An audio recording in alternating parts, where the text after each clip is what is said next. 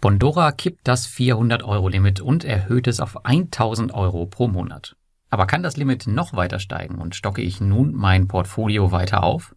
Um das und vier weitere Themen kümmern wir uns heute. Darunter noch eine weitere wichtige Info für Wire Invest Investoren, die neuen Quartalszahlen von Debitum Network, neue Kreditgeber auf Bonstar und wir sprechen über einen Erfolg bei Income. Ich blogge schon seit 2015 über P2P-Kredite und wenn dir die wöchentlichen News gefallen, dann like, abonniere und kommentiere bitte meine Kanäle, damit meine Inhalte noch sichtbarer werden. Und nun viel Spaß. Ja, wir starten gleich mit der Nachricht der letzten Woche schlechthin. Still und heimlich hat Bondora schon Anfang letzter Woche das ärgerliche Bondora Go and Grow Limit von 400 Euro abgelegt und dieses auf 1000 Euro pro Monat erhöht.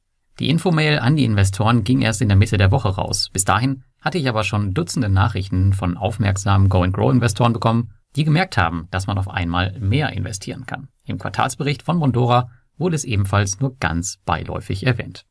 Für mich persönlich und mein Portfolio macht die Änderung eigentlich keinen Unterschied mehr, denn mein Zielportfolio ist derzeit bis auf kleine persönliche Sparrücklagen erreicht.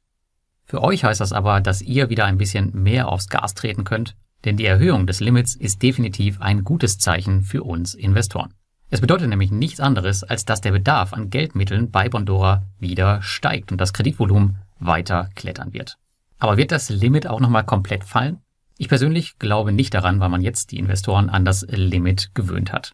Aber ich glaube, dass es durchaus steigen kann. Aus meiner Sicht müssen vor allem zwei Voraussetzungen dafür gegeben sein. Erstens muss der Wachstumskurs in den Ländern, wo man aktuell tätig ist, weiter steigen. Und zweitens muss auch das neue Land, was Bondora ja schon vor langer Zeit angekündigt hat, endlich mal angekoppelt werden.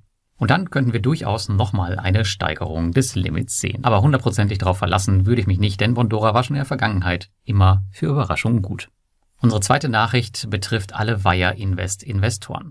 Denn die müssen bei ihrer nächsten Überweisung aufpassen. In der letzten Woche hat sich die Bankverbindung nämlich geändert. Aufgrund regulatorischer Vorgaben darf das Geld wohl nicht mehr konzernintern bei ihrem eigenen Dienstleister Violet gelagert werden. Daher kooperiert man nun im Rahmen der P2P-Plattform mit der Blue Orange Bank, die ihr vielleicht schon von der Plattform Robocash kennt. Bis zum 10. Dezember werden Überweisungen zum alten Konto noch angenommen. Danach werden eure Überweisungen entweder irgendwo festhängen und ihr braucht Hilfe vom Support oder sie gehen zurück zum Quellkonto. Also passt bitte entsprechend eure Daueraufträge an. Bei der dritten News sprechen wir über Debitum Network und die halten wie so oft ihre Versprechen. Man reportet nun seit einiger Zeit auf freiwilliger Basis die Quartalszahlen des Unternehmens, um investierten Investoren Einblick ins Geschäft und deren Leistung zu geben. Das hat man nun für das abgelaufene dritte Quartal getan. Neben den wieder negativen Unternehmenszahlen war hierbei interessant zu lesen, dass Debitum Network die Transition, welche die Regulierung in Lettland mit sich bringt, wohl noch im Dezember zum größten Teil abschließen wird. Während alle anderen Plattformen sechs Monate für den Umbau der Kreditstrukturen veranschlagt haben, will Debitum Network dies in drei schaffen. Auch neue Kreditgeber will man noch in diesem Jahr auf die Plattform holen. Und wo wir gerade bei neuen Kreditgebern sind, kommen wir auch schon zur vierten News. Denn was Debitum Network noch vor sich hat, das ist Bonster schon gelungen, wenn ich die Mails richtig gelesen habe. Ganze fünf neue Kreditgeber sind nämlich an Bord gekommen nämlich Allende aus Estland. Die bieten Kredite mit einer Verzinsung von bis zu 16 Prozent an. Dann Eurolombard aus Weißrussland. Hier ist mir die Zinsrange leider nicht bekannt, weil ich keine Kredite auf dem Marktplatz gefunden habe. QuickCheck aus Nigeria bietet Zinsen mit einer Verzinsung bis zu 13 Prozent an.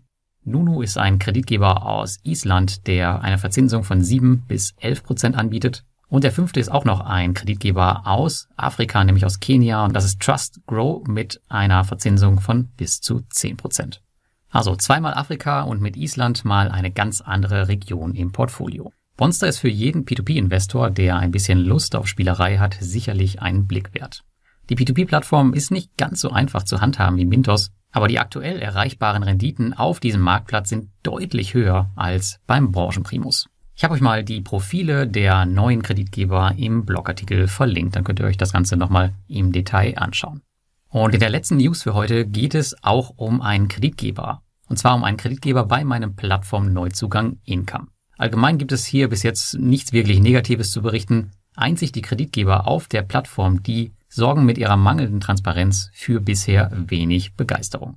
Für all solche war aber eine Nachricht in der letzten Woche sehr interessant, denn der indonesische Kreditgeber Dana Bijak erhielt eine permanente Lizenz als Kreditgeber von der indonesischen Aufsichtsbehörde OGK. Und diese ziehen die Zügel gegen illegale Kredithaie aktuell deutlich an.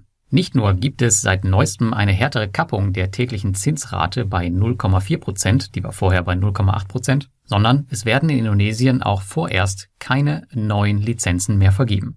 Für den Income-Kreditgeber Dana Bijak bedeutet das aber im Umkehrschluss, dass man scheinbar einen ordentlichen Job gemacht hat.